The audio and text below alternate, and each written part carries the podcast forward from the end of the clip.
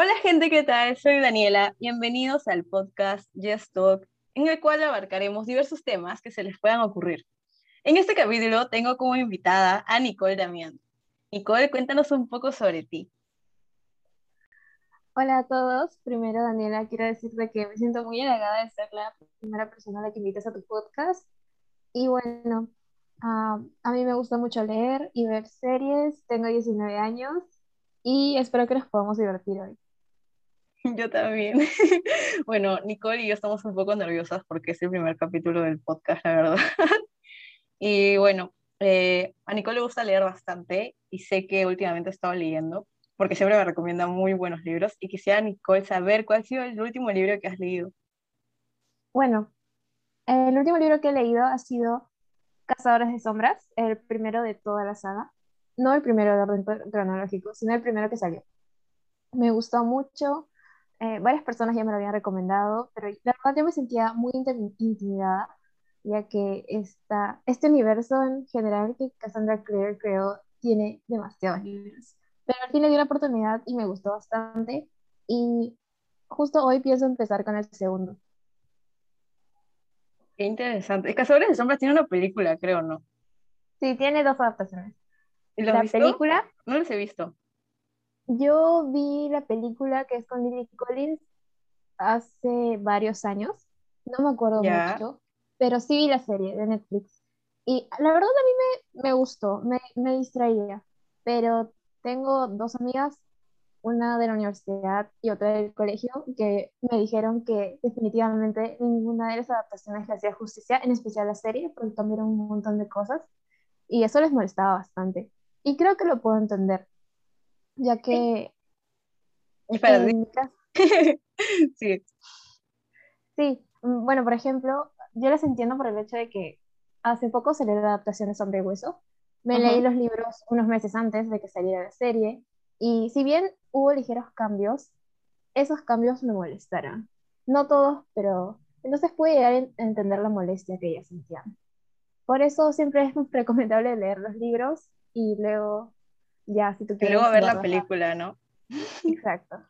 es que creo que son muchas las personas que he escuchado siempre decir que el libro siempre es mucho mejor que la película. Nunca he escuchado que la película supere a los libros.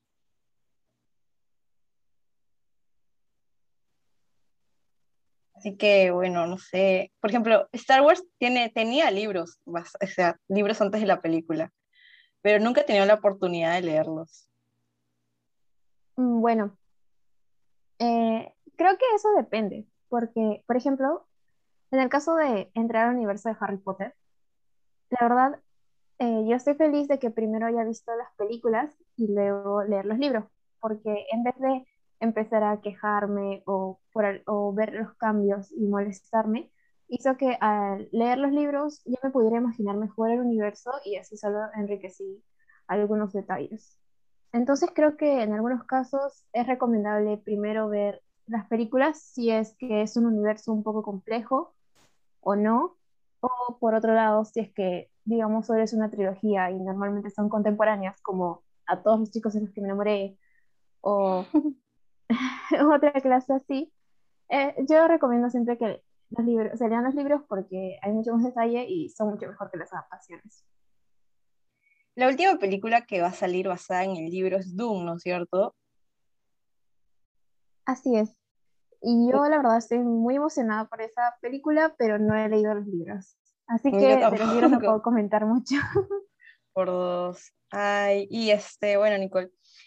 Em, también como que has visto las películas, las películas de Star Wars, las antiguas, que salieron ya eh, hace mucho tiempo, cuando, antes de que salga la última trilogía, cuando ya fue comprada por Disney.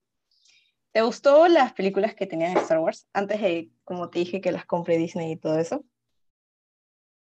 Sí, la verdad disfruté bastante ver las películas de Star Wars, ambas trilogías. Uh, antes, cuando era más joven, cuando tenía 14, 15 años, mi película favorita era El ataque de los clones, justamente por el romance entre Anakin y Padme. Pero ahora que he crecido, eh, mi película favorita de este universo definitivamente es El Imperio Contraataca. Eh, a mí también me gustaba el romance por Anakin y Padme, pero creo que aparte de ellos también estaba el romance de Leia y Han Solo y ahora último supuestamente también era el de en esta nueva trilogía que fue muy raro la verdad. No sé si se consideraría un romance estable, pero estaba el de Kylo, Kylo Rey y Rey. Pero de, sí, pero de esos tres ¿Tú te sigues quedando con Anakin y Padme de todas maneras? La verdad es que no sabría si decidirme entre Han Solo y Leia o Anakin y Padme, pero digamos que sí.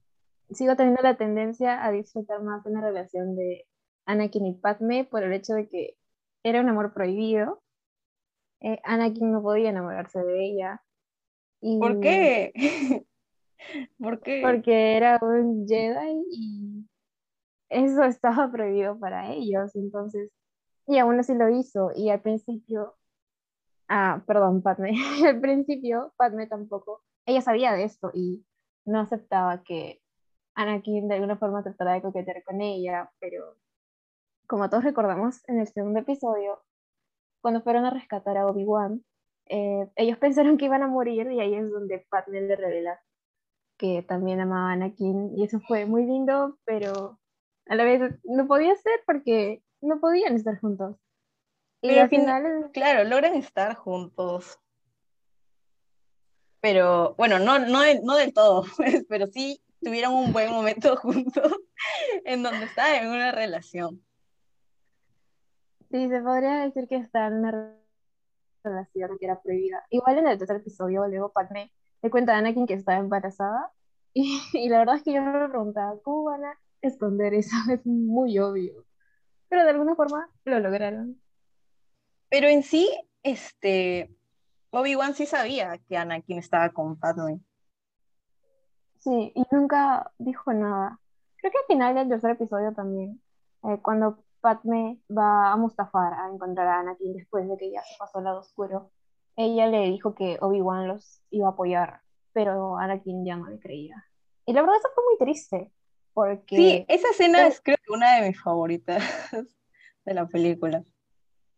Sí, a mí la verdad, o sea, definitivamente fue muy triste como Anakin pensó que Padme lo había traicionado y la ahoga, le hace daño. Y ahí es yo me preguntaba, ¿por qué le hace daño a Padme si toda la razón por la que, o sea, la razón por la que se pasó al lado oscuro y el por qué está haciendo todas esas cosas es es por ella. por para salvarla. Exacto, porque ahora le estás haciendo daño. tampoco tenía sentido, pero es porque ya estaba, creo que, con lo de todo, lo del lado oscuro, y como que eso lo ciegó, lo ciegó, entonces ya pues, por eso le hizo daño, pero es que igual no tenía tanto sentido en ese momento. Sí, creo que estaba más molesto porque sintió que Padme lo había traicionado, y luego al ver a Obi-Wan, eh, se sintió se sintió mucho más enojado. Y lo que, la verdad es que yo no entendía muy bien cómo después de haberla ahogado en su momento de cólera, no fue y a ver si estaba bien o no. Pero creo que era porque Obi-Wan estaba ahí y tenía que pelear. Entonces, sí. se preocupó por parte. Pero creo que se preocuparon, si no mal recuerdo, espero no recuerdo mal, que en la nave en donde estaban, estaban este, Arturito y Citripio, creo, y fueron ellos quienes ayudaron a Padme, creo, no recuerdo muy bien. Pero al menos ellos dos sí como que trataron de ayudarla, mientras se ocasionaba toda la pelea y todo lo demás por el otro lado.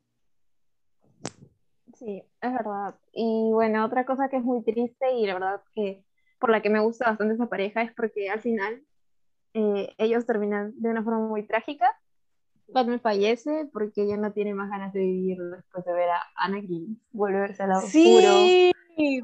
Y por otro lado tenemos a Anakin que se volvió Darth Vader y lo primero que hace después de que le pusieran todo el traje es preguntar por ella y le dicen que ella había muerto por su culpa. Es muy triste, la verdad. Ese final trágico, la verdad me gustó. Sí, es, es, muy bueno, porque además de ese final trágico es como que lo que le da vida a ser Darth Vader, pues, ¿no? Y es muy interesante, la verdad. Como te digo, es una de las escenas que a mí me gusta más de, la, de, esa, de esta película de Star Wars. Pero lo que sí, o sea, no sé si te viste la última trilogía de Star Wars. me vi las dos últimas películas, la tercera ya no. Porque como que fue muy raro, porque como que trataron de romantizar a Kylo Ren y Rey, y fue algo que casi nadie se lo esperaba. ¿Sabes, Daniela? Yo que últimamente estoy interactuando más con la gente que de BookTok y de Bookstagram, por ese lado he leído varios comentarios de varias fans que los shipeaban y que desde un principio pedían que ellos estén juntos. Entonces me sorprende bastante, porque antes yo también pensaba que absolutamente nadie quería que ellos estuvieran juntos. Y es, y es todo lo contrario. Y bueno, he leído algunas de sus opiniones y la mayor, a la mayoría le gustaba esa pareja porque uno representaba el lado oscuro y otro el lado de a la fuerza, como casi como Anakin y Padme, por así decirlo, con todo lo que pasó. Sí, pero creo que también no, es, no se desarrolló bien el romance, porque que yo recuerdo en el episodio 7 y en el 8, solo se puede ver que tienen una conexión. Y sí, yo creo que esa es una de las razones por, la, por las que la gente lo shipeaba, porque ellos tenían una conexión, se podían comunicar de alguna manera un poco extraña, y Rey siempre trataba de hacer que Kylo Ren volviera al lado de la luz, pero no lo logró. Y aquí la verdad es que yo sentía que era más porque Rey era una buena persona y al ver que alguien que se había vuelto malo, pero que todavía tenía bondad en su corazón podía cambiar, esa es la razón por la que yo creo que Rey trataba de ayudarlo. No porque sintiera algo por él, eso es lo que yo sentí, por, porque creo que no, no se mostró muy bien ese interés romántico. Sí, exacto. Fue, por eso es como que medio raro que hubiera un romance ahí. Sí, es que debieron decidirse entre si mostrar algo de romance entre ellos dos o no, pero la película, bueno, de las tres últimas se ve que no se decidían y el final con el beso que tuvieron en la tercera película fue, creo que a varios fans no les gustó porque simplemente no entendían por qué se besaban. Sí, pues por eso te digo, fue como que muy raro, pero a veces siento que, no sé, es como que varias películas están tratando de tener romance porque creen que eso es lo que les gusta más a los jóvenes y obviamente a mí me gusta el romance, pero a veces es como que siento que no va, depende de la película de lo que estás viendo. Y además de que aparte de eso, creo que son muchas las series o películas que tratan de venderte un romance que en la vida real no sucede. Es verdad, pero yo creo que hay romances, depende de la situación.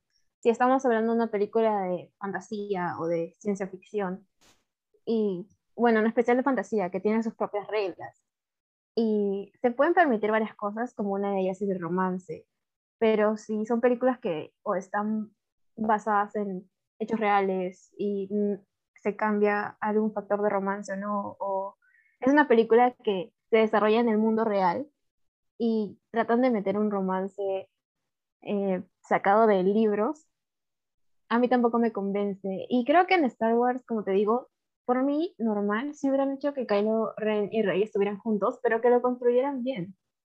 Creo que también. que tengan una buena historia, eso es lo que les faltaba. Exacto, porque tengo entendido que también hay un montón de fanfics de ellos dos eh, de diferentes tipos, tanto en el mundo contemporáneo como en el mundo de Star Wars. Y, pero al final quedan como fanfics y a veces algunos fanfics son muy buenos y creo que en todo caso, como te digo, ah, como te dije antes, debieron construir bien su romance si querían irse por ese lado.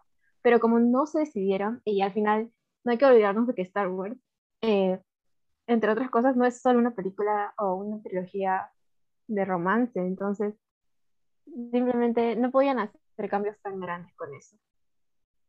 Sí, eso, sí, comparto tu opinión también. Y bueno, cambiando un poco más de tema, tanto que te gustan las películas y las series, y sobre todo que últimamente, por ejemplo, en Netflix tenemos las películas como, no sé, pues, A todos los que me enamoré, eh, She's All That y todas esas películas. Creo que She Soldat es una de las pocas películas en donde sí utilizan actores de la edad para mostrarse como personajes que tienen la misma edad, porque últimamente, si te das cuenta de series como, no sé, Riverdale o otras series que hay, como que usan actores de 26 años o 25 para hacer personajes jóvenes como 17 y 18. Ah, sí, sí lo he notado. Y creo que Riverdale es el mejor ejemplo. Y creo que todo empezó como algo, como que la, las productoras empezaron a castear a actores eh, mayores de edad que aparentaran una edad joven, ya que en las series o películas trataban de mostrar escenas que se hacían con eh, actores menores de edad iba a ser problemático. Pero creo que con el tiempo ya empezaron a sobreexplotar eso y ya no es creíble. Cuando alguien, o sea, claro. Sí, no es creíble. Es como cuando yo veía a Kei Yapa tratando de interpretar a un adolescente de 16 años en la primera temporada de Riverdale, yo le ponía de 20 a más. O sea, definitivamente no tenía 16. Sí, y es como que te das cuenta de eso. Y hay, creo que muchos jóvenes que verían esas series pueden sentirse mal por no, por no verse así, pero es que ellos son muy, muy mayores para el papel que están interpretando. Entonces, es normal que no te veas así de esa edad porque las personas no se ven así se porque son ya personas mayores, no son adolescentes o jóvenes. Sí, es verdad. Otro caso también que he recordado ha sido el de The Vampire Diaries. Yo amo esa serie, pero definitivamente para la primera temporada ni Paul Weasley eh, no parecía para nada alguien que tuviera 17 años, igual eh, otros personajes, así que no lo sé. En todo caso, lo que deben hacer sería agrandar un poco las edades de los personajes, no ponerles 16 o 17, pero creo que ella también cambiaría eh, todo lo que se plantearon al momento de hacer la serie o película, porque se supone que se trata de adolescentes para adolescentes. Exacto, por eso creo que es que a veces también repiten a los, a los actores. Y es como que no están expandiéndose a conocer a nuevas personas para que interpreten nuevos papeles. Porque puede haber, puede haber talento de jóvenes que sí tengan la edad para cumplir esos papeles, pero como que no, no, no sé, no los castean o prefieren a que ya conocido para obtener más este, puntos en la película y esas cosas. Sí, es verdad. Y la verdad, una de las series que es una de mis favoritas y está en Netflix es Never Have I Ever. Y lo positivo de esta serie es que la, el personaje principal la actriz que la interpreta es una adolescente, de verdad. Y ella era, ella no era conocida para nada. Entonces me gustó mucho que ella haya conseguido el papel y que sea una adolescente de verdad. Bueno, los otros actores que la acompañan ya no, porque incluso eh, el actor que hace Paxton, que es uno de sus intereses amorosos, tiene aproximadamente 30 años. Pero bueno, lo positivo es que la actriz principal sí es adolescente. ¿Ves? Y eso como que marca la diferencia y te hace que creas más la serie que estás viendo. Por eso es que, como digo, siento que los directores de películas o de series deben comenzar a expandirse, abrirse más a la oportunidad de darle a jóvenes que sí tengan la edad para el papel y que sean buenos actores o actrices a que hagan esas películas o series para que así también la gente joven que lo ve se sienta bien y les guste también las series más y sea más creíble. Sí, así es. Y creo que bueno, en el caso de conseguir nuevos actores, eh, es el caso de Gossip Girl, el reboot. Mm, creo que los actores que hacen de Soya, de Monet, de Julien y otros personajes más, que ahorita no me acuerdo los nombres, no eran actores tan conocidos y creo que incluso es, la, es el primer papel de algunos. Sí, o sea, el reboot de Gossip Girl, la verdad es que pensé que no me iba a gustar porque es sé que tú también y yo también somos fan de el Gossip Girl original que salió ya hace mucho tiempo y pensábamos que nada iba a poder reemplazar eso y sigo considerando eso, pero sí, ha sido un buen reboot, ha sido una buena serie, sí hay temas que sí considero que no me gustaron mucho, pero otros que sí. Pero claro, son actores nuevos, no es como que lo ves y conoces a ese actor de otra película, ya no. Son actores como frescos y nuevos y eso es bueno porque, como te digo, no sé, lo sientes más realista, lo sientes más fresco, más nuevo, más normal. Y, por ejemplo, también, este, claro, o sea, el reboot de Gossip Girl después de tanto tiempo me pareció interesante que hicieran uno, porque obviamente el Gossip Girl de esos tiempos de hace tiempo, ya los tiempos antiguos, lo siento, tipo, estaba más adecuado su época utilizando todo lo que eran los celulares antiguos, por ejemplo. Y este Gossip Gear que vemos es fresco, utilizan ya celulares de nosotros igual, las mismas redes sociales, aunque sí se me hizo un poco extraño que Gossip Girl tenga una cuenta en Instagram, porque siento que así cualquiera podría bloquearlo, lo que sea, y ya desaparecería Gossip Girl, no como antes que había una página web y lo seguía a todos lados por mensajes de texto, creo, o algo así. Sí, la, antigua página de Gossip Girl en realidad era un blog. Y bueno, a mí tampoco me pareció del todo creíble que sea una página de Instagram, pero definitivamente es mejor que tener una cuenta de Twitter, porque como vimos en el primer capítulo, nadie le hizo caso. En Twitter hay un montón de usuarios y la gente puede tener hasta tres o cuatro cuentas. Entonces, creo que Instagram era la mejor opción. Y sí, la verdad es que a mí también me gusta bastante que ahora eh, los personajes, bueno, obviamente están acorde con la tecnología y todo eso. Julian es una influencer y en realidad se ve que ella se esfuerza, no como en el caso de, eh, de His que la verdad es que solo vemos a, a Aison Rae, no me acuerdo el nombre de su papel, lo siento, eh, siendo influencer por unos momentos, pero no sé, como que le creí, pero no me gustaba. Y en cambio, al ver a Julian, bueno, también eh, no es justo compararlas, ya que una era una influencer con bastante dinero y la otra no. Pero en todo caso, siento que el interpretar a una influencer le salió más a la actriz que hace de Julian que a Addison Rae.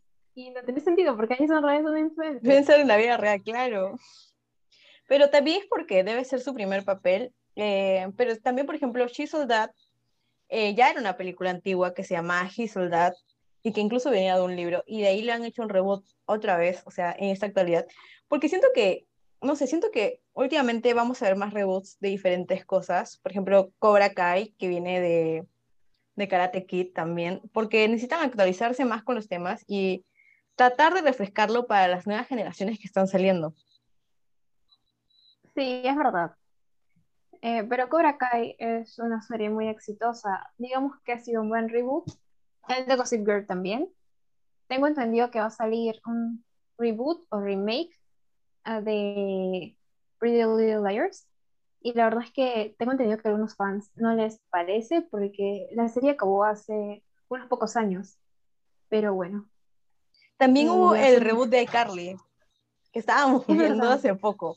Sí, es verdad. Ese es otro buen reboot. La verdad es que me gustaron bastante. Eh, me quedé en el episodio 7, no me acuerdo bien, pero es la esencia de iCarly, aunque no esté Sam, eh, tuvieron una, una, buena forma de explicar por qué ella no estaba ahí. Y yo me acuerdo que incluso había gente que tenía miedo por que iban a incluir temas más adultos, pero funcionan. A mí me funcionó. sí, a mí me funcionó también. Igual este, he leído que a varias gente le gusta eh, la, este, la amiga de, de Carly, que se llama Harper, creo, porque dicen de que no la forzaron a que sea como Sam, porque yo también sentí de que iban a buscar a alguien que sea parecido para que la reemplace, pero no, o sea, lo hicieron a su propio estilo, porque ella es una eh, diseñadora de moda, entonces es súper diferente a lo que es Sam, pero igual funciona, o sea, igual es como que es divertido y es fresco porque es el nuevo Carly, porque obviamente tenían que crecer y no se iban a quedar con temas o con cosas súper ya del pasado, pero abarca muy bien los temas y me ha gustado bastante, la verdad. Eh, sobre todo si alguien no ha visto el reboot de Carly, esta parte no la puede escuchar porque es un spoiler, pero amé demasiado cuando apareció Neville.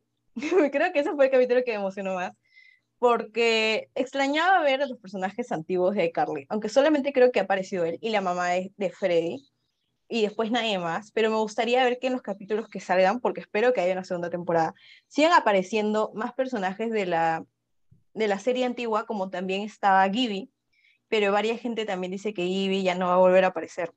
Y no entiendo por qué, pero deberían hacerlo volver.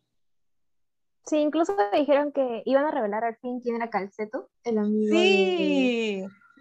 Sí, y bueno, eso también me interesa bastante, saber quién es él. Y creo que la loca Nora también aparece. Ah, sí, también me pareció cierto, cierto. Ah, y el Nora, también. Sí, sí, cierto. Sí. Sí, sí, ya bueno, sí, definitivamente usan el factor nostalgia, pero sí funciona. Me gusta sí. esa serie y yo también quiero que renueven para la segunda temporada. Ojalá que sí. Yo creo que sí la van a renovar porque he visto que a varias gente le ha gustado. Y bueno, ha sido chévere ver cómo es que es como que tu serie de la infancia y lo vuelves a ver actualizado. Y es bueno porque los personajes, a Carly lo sentí igual, a Spencer, ver a Spencer ha sido todo para mí porque es como que es, es mayor, por así decirlo, de edad y es millonario, pero sigue teniendo la misma actitud que el Spencer que veías en el Like Carly normal del 2012 en esos tiempos y es divertido, entonces los personajes en sí habrán cambiado de edad física y todo eso, pero mentalmente siguen siendo como que muy divertidos y muy graciosos y eso creo que es lo que le ha gustado a la gente del show. Sí, definitivamente. Han crecido, pero las bromas han crecido con ellos. También se informó antes que el Tony iba a ser un poco más adulto, entonces ya no era para adolescentes o no era para niños. Y creo que también es por eso que ha tenido bastante éxito con los fans antiguos, porque la serie ha crecido con ellos. Y sí. Sí, definitivamente me gustó bastante el de Carly. A mí también me ha gustado. Y como digo, siempre es bueno como que actualizar un poco las cosas. Y así también como, bueno, diversas series, películas han actualizado. iCarly ha sido una de ellas y ha sido muy buena. Eh, bueno, no sé, últimamente como que, ¿qué más podemos decir sobre las series que hemos visto? Podríamos hablar de las nuevas adaptaciones que se vienen. Tenemos a La Selección y El Verano en el ¡Cierto! un libro que tú leíste.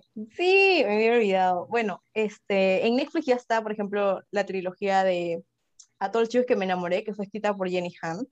Y sí, me había olvidado, lo siento, que yo leí El verano de que me enamoré, que también es de Jenny Han. A decir verdad, no, no he leído los, todos los chicos que me enamoré. Tú sí los has leído, creo, Nicole. Los libros. Sí, es, la verdad es que de romance, una trilogía de romance que más me gustan. Definitivamente la segunda y tercera película no le hicieron justicia a los libros. Creo que la única película que captó de toda la esencia fue la primera. Y eso te lo dije varias veces. Así que definitivamente yo me quedo con los libros, los recomiendo bastante. Y bueno, esto va a ser un poco controversial, pero la verdad yo era Team John Ambrose. O sea, Peter Kavinsky, sí, todo bien con él, pero yo me hubiera quedado con John Ambrose. Y más por todo lo que describen en los libros, del cómo era, y definitivamente Team John Ambrose para siempre. A mí también me gustó, o sea, me, no lo he leído como te he dicho, pero me gustó la película. Me gustaban los personajes. Y bueno, no sé, pues, como no he leído los libros, sí me gustó bastante las tres películas aunque, no sé, la tercera la sentí medio cliché, pero ahora no recuerdo muy bien el por qué. Pero es que, bueno, es que igual tenía que terminar así, porque no iba a terminar con Lara Jean y Peter Kavinsky juntos, porque ya iba a ser un final muy esperado. Tenía que verse un poco más real, por así decirlo, y saber de que no siempre vas a terminar con la persona que más quieras por más de que dejen un final abierto. No sé si en el libro también dejan un final abierto como en la película. Sí, en el libro dejan un final abierto, en donde Lara Jean, si no me recuerdo, se va a la Universidad de Carolina del Norte y Peter Kavinsky se va a la Universidad de Virginia y se supone que van a continuar con su relación amorosa, pero al ser un final abierto, no sabemos si en el transcurso de esos años universitarios terminan o siguen juntos, terminan y luego se vuelven a juntar. Entonces ya queda en la imaginación del lector. ¿Tú cuál opinarías que sería el final, final de, de A todos los chicos de que me enamoré? ¿Que Lara Jean sí termina junto con Peter Kavinsky o que no terminan juntos? Mm, honestamente, no me acuerdo bien. Creo que leí un fanfic. No, no un fanfic, pero era un libro en Wattpad narrado desde el punto de vista de Peter Kavinsky y yo, increíble, pensé que era canon, pero no lo era, en donde se narra que John Ambrose también va a la misma universidad que Lara allí y que ahí ellos se hicieron más amigos y que Peter estaba un poco celoso, pero no tanto. Ya no era Peter celoso de los otros libros, sino en Peter más maduro. Mm, me gustaría pensar que continuaron su relación y que en algún momento la terminaron y que la raya se quedó con John Ambrose. no, o sea. Todos los fans de Peter Kavinsky ya fue. No, pero. No, la verdad es que yo también cuando leía los libros, por más que yo shipeaba a Lara Jean con John, John Ambrose, yo también quería que se quedara con Peter. Porque John Ambrose al final no era un personaje principal para el tercer libro. Entonces yo también me preocupaba bastante, quería que Peter y Lara Jean este, no se separaran. Entonces el final feliz, sí, definitivamente sería que ellos se quedaron juntos, que tuvieron una relación a larga distancia. Y bueno, tampoco es que vivan en dos países diferentes. Siguen en el mismo país, solo que en estados diferentes. Sí, entonces... Yo, yo, sí, ya, dime.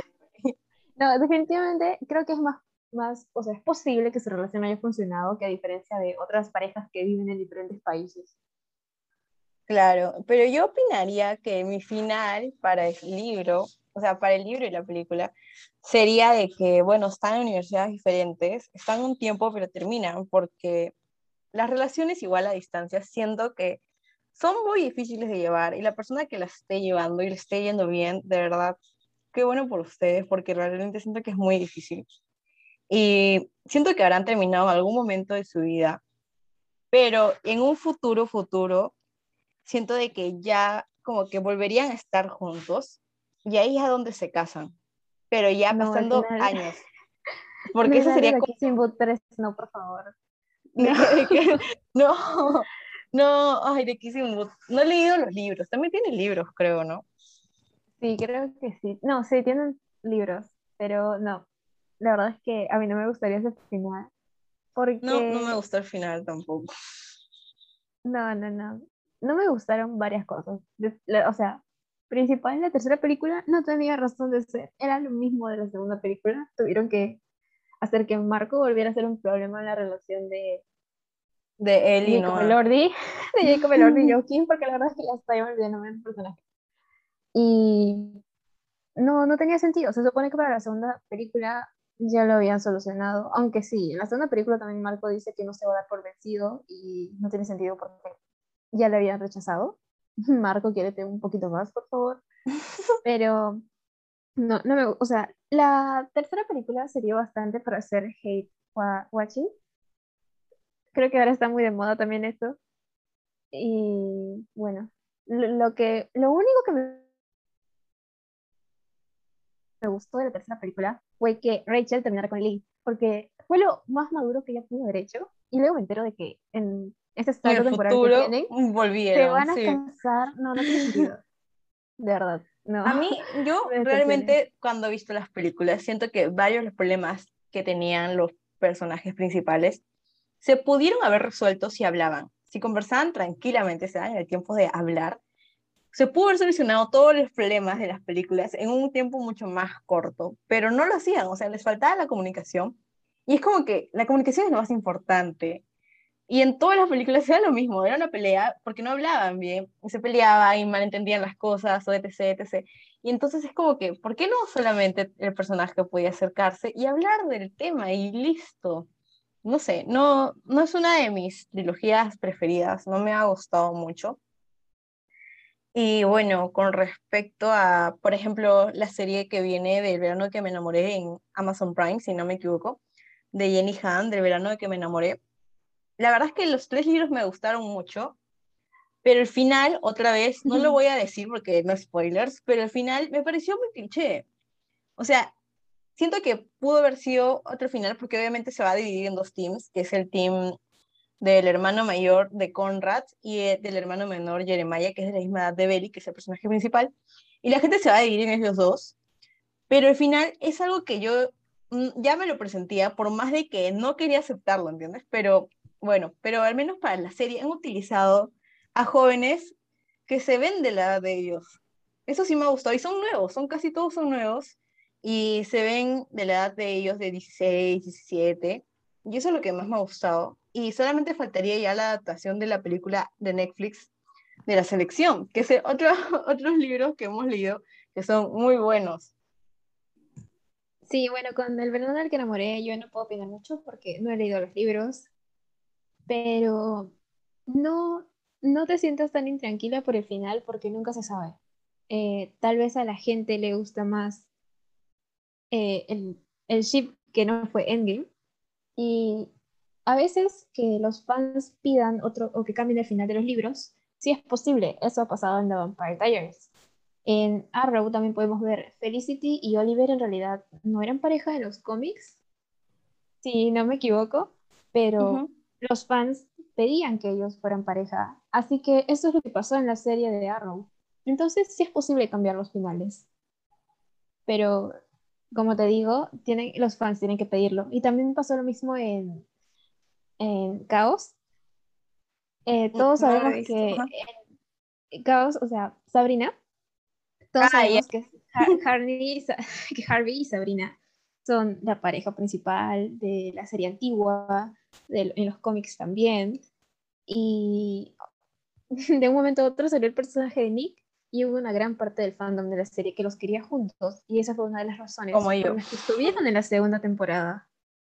Porque si no, no se iba a hacer. Así que todo depende de los fans y de qué tanto le guste a las personas la serie.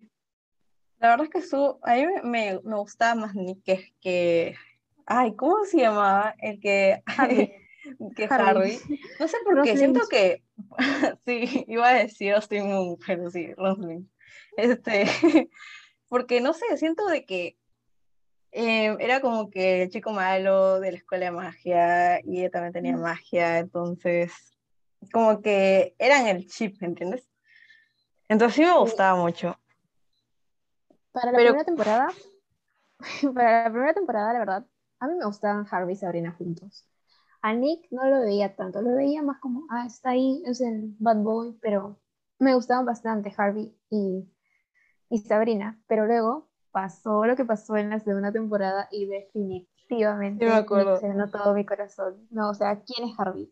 Aparte de que Harvey empezó a estar molesto por el hecho de que Sabrina era una bruja y bueno, lo que pasó con su hermano, que fue muy triste, pero aún así, aún así siento que no, no, ya no eran Harvey y Sabrina, sino Nick y Sabrina. Aunque lo arruinaron bastante en la tercera temporada, la verdad. Estaba muy decepcionada en la tercera temporada por cómo llevaron toda su relación. La tercera temporada me dejó deseando más. Siento que pudo haber dado más, pero no hubo, no hubo eso. O sea, fue, la sentí como corta y más simple, un poco ligera que las demás temporadas. Yo no le vi la necesidad de introducir a Caliban, la verdad. Eh, trataron de que fuera otro interés amoroso. Y creo que sí, había varios fans que querían que Sabrina se quedara con él, pero no, para mí no funciona. No por dos. Pero sí, no, pero ya, sería mucho spoiler, no hay no más. ¿Qué, ¿Cuál es tu opinión con respecto a la película, no? Sí, de la película de la selección. Eh, bueno, hasta ahora no han salido ni los actores, ni el anuncio de cuándo se estrena ni nada. Creo que no han empezado a grabar todavía, entonces falta bastante para que podamos ver la película. Pero tengo entendido que van a haber algunos cambios, como por ejemplo, van a cambiar las características físicas de Celeste. Eso no me parece porque yo me imaginaba a Celeste como una chica alta, de piel más o menos morena, que, no sé, muy bonita, y ahora la van a cambiar por alguien de tez blanca y que sea rubia. Y yo no le encuentro el sentido a eso. Yo creo que en esa parte los libros sí, o sea, los directores deberían seguir las descripciones de los libros, porque los libros te los describen para que te los imagines, y te los imaginas de una forma, y luego los ves en la, en la serie o en la película, y no son así, es como que te decepcionas. Sí, es verdad. Bueno, acá también estoy dividida en dos porque, por ejemplo, en el caso de Celeste no me gusta, pero en el cambio que hubo en Sombra y Hueso para los actores de Alina y de, The Darkling, cambiaron eh, los aspectos físicos que se describían en los libros. Alina en los libros nunca se describió como alguien que pareciera eh, de alguna descendencia oriental. Y en la serie ella era mitad Shuhan, que se podría decir que en el mundo real sería descendiente de algún país de China o de Japón. Y en el caso de The Darkling, en los libros lo describían como alguien de aspecto joven, con ojos grises y de, de tez muy, muy clara. Y en la serie, en la adaptación, el actor que castearon era Ben Barnes y definitivamente él no se ve como alguien de 21 años, pero a mí me gustaron esos cambios. Yo soy muy fan del actor y para mí estaba perfecto que él fuera Darkwing. Y bueno, también creo que depende. Si cambian el aspecto físico, pero no cambian la trama en sí, o si el aspecto físico del personaje no era, no tenía tanta importancia en la historia, creo que sí se pueden permitir algunos cambios. Pero igual, no siempre me gusta eso, como en el caso de Celeste. Solamente espero de que, no sé, que sea una buena película. O sea, pero no sé si harán cada tipo, son como cinco, seis libros. No sé si ah, harán, harán una película por cada uno o abarcarán dos libros en uno o será una serie, pero siento que si es una serie va a ser muy largo. A mí me gustaría más ver una película. La verdad yo creo que se van a quedar en tres películas, las de América y de Maxon. No creo que hagan las películas de La hija porque a varios fans no les gustó para nada yo creo que se van a concentrar en hacer bien las adaptaciones de los tres libros y van a ver si funcionan o no para que piensen en hacer una adaptación de los libros de la, de la heredera y de la corona, ¿verdad? Así se llamaban. Sí, sí. Casi digo un spoiler. la, la verdad, a mí me gustó y me pareció muy interesante la trama de la selección. Aunque me recordaba un poco al, más o menos a la trama de Divergente o de los Juegos del Hambre por los sectores, siento de que, no sé, a mí en lo personal que me gusta el romance y me gusta también las, es como las princesas y la era de la realeza y todas esas cosas, me gustó bastante porque pues es muy interesante como ver que se dividían en castas y algunos eran artistas, otros eran profesores, em, y cada uno tenía diferentes cargos y los demás eh, las últimas castas eh, tenían menos recursos monetarios y menos oportunidades para triunfar en la vida. Y ver todas estas cosas que pasan en, en este libro, eso a mí me gusta bastante, es uno de mis libros favoritos y me encanta, la verdad, es una historia muy, muy buena. Y bueno, la que escribió los libros, no me sé el nombre, no sé si tú lo sabes, Nicole. Ah, Kiera Cass. Sí. Ha sido de verdad excelente escribir esos libros. ¿Cuál es tu opinión acerca sobre la selección? La selección la leí cuando tenía 2015. ¿Cuántos años tenía? Tenía 13 años. Definitivamente fue una de, mis trilogías favoritas en ese año.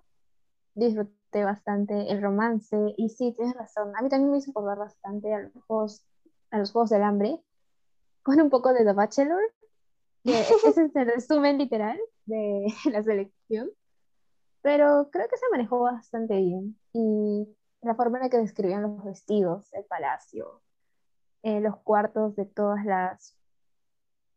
¿Cómo se supone que se llamaban? No ay, Tenían otro cierto, los cuartos de los, este, bueno, ay, no sé, iba a decir pretendientes, pero no sé si pretendientes porque son chicas, así que no recuerdo. No, no recuerdo. Fue, una trilogía muy disfrutable. Sí, sí es muy, muy, muy buena. Y eso que me falta leer el último libro de la historia principal. Pero, o sea, sí me sé el final igual, pero leerlo, porque claro, yo me acuerdo que tú me presentaste la historia en el 2015 y en yo en ese tiempo yo no tenía los libros y usaba Wattpad para leer. Y cuando lo leí en Wattpad, no estoy diciendo que la plataforma de Wattpad sea mala, porque disfrutaba leer libros en Wattpad y me gustaba escribir libros en Wattpad, pero ya no se encuentran ahora. la cosa es de que cuando leí por primera vez la selección en Wattpad, no me gustó, no me llamó la atención y me quedé en el primer capítulo y nunca lo terminé, ni siquiera terminé de pasar la, la hoja de la primera cara del capítulo. Una vez que tú me lo mostraste en el libro físico, sí me gustó, y recuerdo haberlo leído de los libros que tú me prestabas. Ya después de todos estos años, me, mirando mis libros que tengo, como son poquitos, recordé otra vez la saga y dije, quiero leerlo y quiero tener los libros por mi cuenta. Y cuando le compras el libro, no sé si te pasa, es, es como que te emocionas por tener el libro físico más que tenerlo virtual, porque es otra experiencia, no sé, pasar las hojas, sentir el olor de las hojas, es como que te llama a leerlo y me gustó bastante, me, me enamoré mucho más de la historia, volví a revivir todos esos sentimientos de antes, pero como ahora, por así decirlo, eh, somos mayores, es como que, no sé, siento que lo viví más y lo sentí más que cuando era menor y lo leía. Me encantó bastante el libro, me encantaron los personajes bastantes y todo lo que pasa, aunque hay escenas de mi mente que me los imagino como los Juegos del Hambre, como el presentador que entrevistaba a Katniss y... Ah, y Pita, me imagino así mismo el entrevistador del libro, cuando entrevistan a Aspen y a todas las chicas que van a la selección y todo eso. Pero de verdad es que es un libro muy, muy bueno y muy recomendable. Sí, es la verdad. Bueno, y para los que nos están oyendo, si quieren libros parecidos a esto, yo les recomiendo bastante La Reina Roja. Definitivamente también es, no, no sé si decir que es, no, definitivamente no es una de mis sagas favoritas, pero los recomiendo bastante. La verdad es que son cuatro libros y la historia es atrapante. Eh, un pequeño resumen es sobre en este mundo distópico en donde eh, eh, la clase de ser humano se divide en dos, los, que, los plateados y los rojos. Los plateados tienen sangre plateada y presentan diferentes poderes gracias a que controlan la energía. Hay varios tipos, hay varias casas, se dividen en casas y algunos controlan el metal, otros controlan el fuego, la naturaleza, eh, entre otros, y están los rojos, que son la gente normal, eh, como nosotros, que tienen la sangre roja y que en esa, bueno, en esta distopía se podría decir, no recuerdo muy bien si era una distopía o era más en un mundo de fantasía, pero creo que era una distopía, en donde la gente que tenía la sangre roja se, los trataban como esclavos o, como, o vivían en la, en la pobreza. Y un día, una chica de sangre roja demuestra que tiene poderes en el lugar y momento equivocado. Y eso es todo lo que puedo decir. Si quieren leer más sobre este libro, en Perú ya están los cuatro libros completos, así que les recomiendo bastante. Y otra saga, que esta sí es una de mis sagas favoritas de todos los tiempos, es la saga de Shatter Me, de Tajera Mafi, de Tajere Mafi. Y eh, para resumirlo, se podría decir que es una mezcla entre X-Men y Divergente con un buen romance. Son seis libros, pero valen la pena muchísimo. Así que lo recomiendo bastante. No quiero hablar más sobre ellos porque siento que daría un spoiler, pero definitivamente el romance es muy bueno en esos libros también.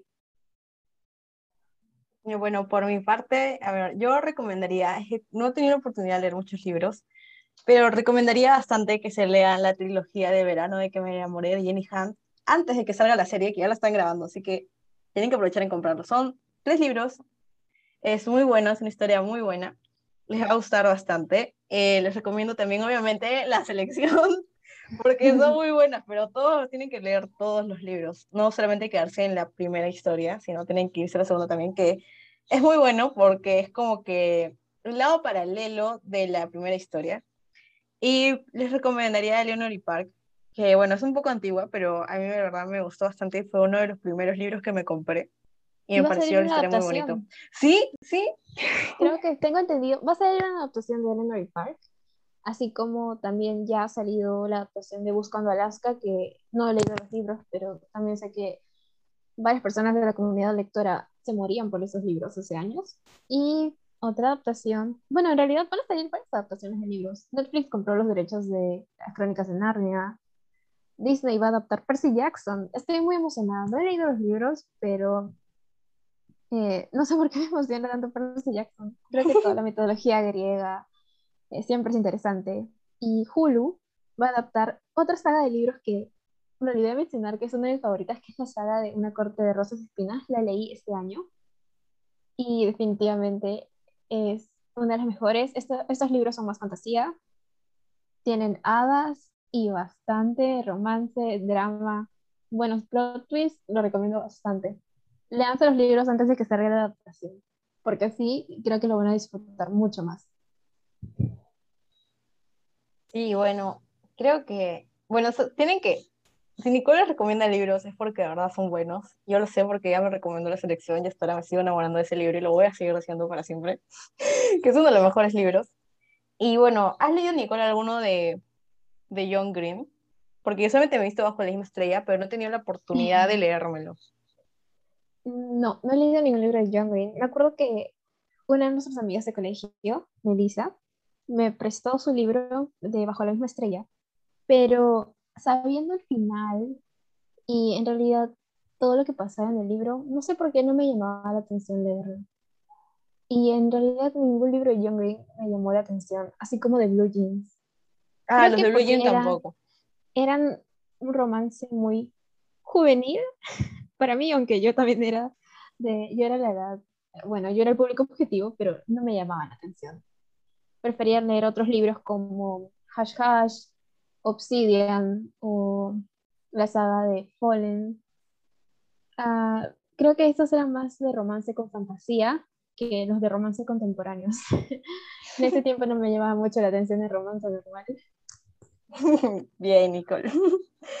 Yo, no sé, tipo, sí me quiero leer uno de John Green, pero a veces cuando leo algunos, es que me gusta mucho y sonará ridículo para algunos, pero sé que hay personas que sí me entienden. Leer un libro y sentir que la protagonista puede ser tú, ¿entiendes?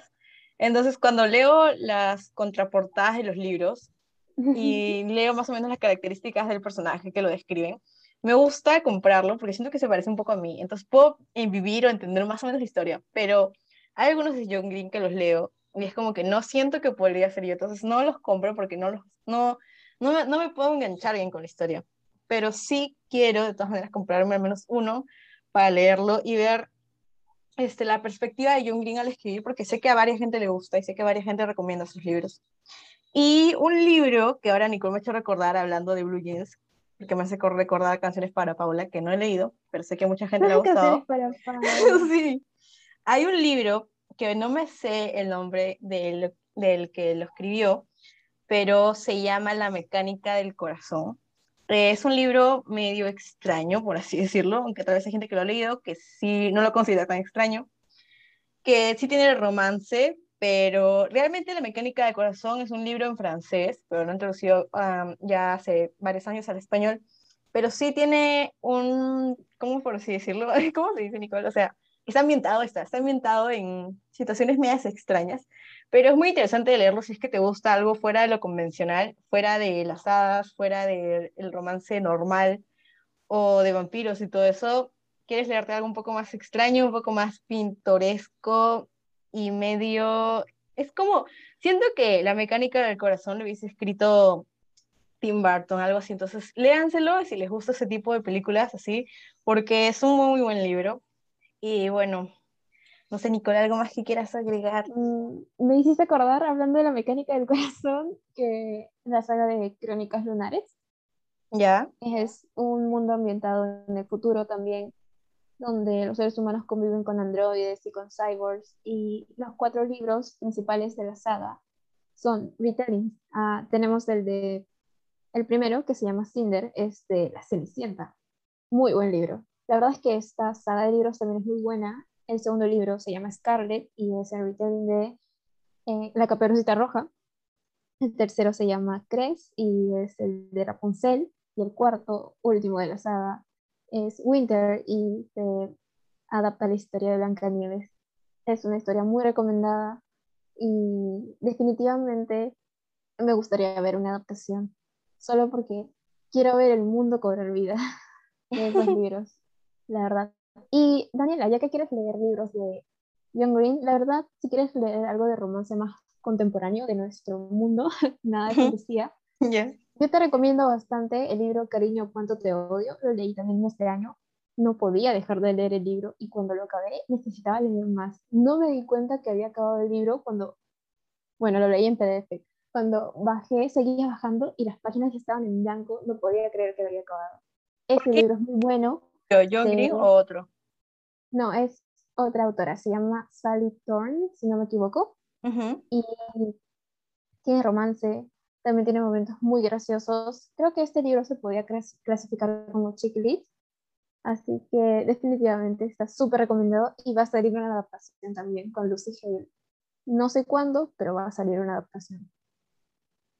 Ya, tengo que, voy a ponerlo en la lista de cosas porque tengo que leer, porque de verdad me gusta leer así bastante, pero más cuando no estamos en tiempo de universidad o haciendo otras cosas porque no hay tiempo para todo. Y bueno, Nicole, lo último que quisieras agregar al podcast. Mm, Bueno, que espero que me vuelvas a invitar, porque definitivamente tenemos más cosas que hablar. Tenemos que hablar sobre la nueva temporada de Cobra Kai que va a salir en diciembre. Sí, tenemos que hablar sobre eso, sí, sí, sí. Tenemos que hablar sobre eso. Después, ¿qué otras películas, series iban a salir? Tenemos que hablar sobre el verano en que me enamoré, tenemos que verlo y tenemos que hablar sobre eso. Y sobre la nueva temporada de el reboot de, de Gossip Girl. Sí, sí, y será la nueva temporada de reboot de Gossip Girl, definitivamente. Así que no se pierdan ningún capítulo del podcast de Daniela. Sí, y Nicole, bueno, por último, Nicole, ¿cuál es una frase, puede ser tuya, puede ser de un libro, de una película, lo que quieras, que le dejarías a la gente que nos está escuchando ahorita mismo? Daniela, la verdad es que me parece una situación muy difícil. Creo que va a ser más una recomendación mía. Mm, nunca dejen de creer en ustedes mismos. Quiéranse y ámense como son. Y bueno, todos ustedes son personas muy especiales. Ninguna persona es igual a la otra. Y espero que, bueno, toda su vida sean, bueno, no siempre van a poder estar felices, pero espero que en su vida tengan, encuentren la felicidad, encuentren el amor, eh, lloren, se diviertan y que la pasen bien. Y no se olviden de cuidar el planeta, por favor. Bueno, Nicole, gracias. Gracias a todos los que nos oyeron y espérenos para el próximo capítulo porque vamos a tener a otros invitados hablando sobre otros diversos temas que les puede interesar como que no, pero también es súper divertido escuchar que otros temas, debates o chismes o historias nos pueden contar nuestros próximos entrevistados. Gracias a todos y no se pierdan otro capítulo de Gestal conmigo, con Daniela Valverde. Y eso es todo. Gracias.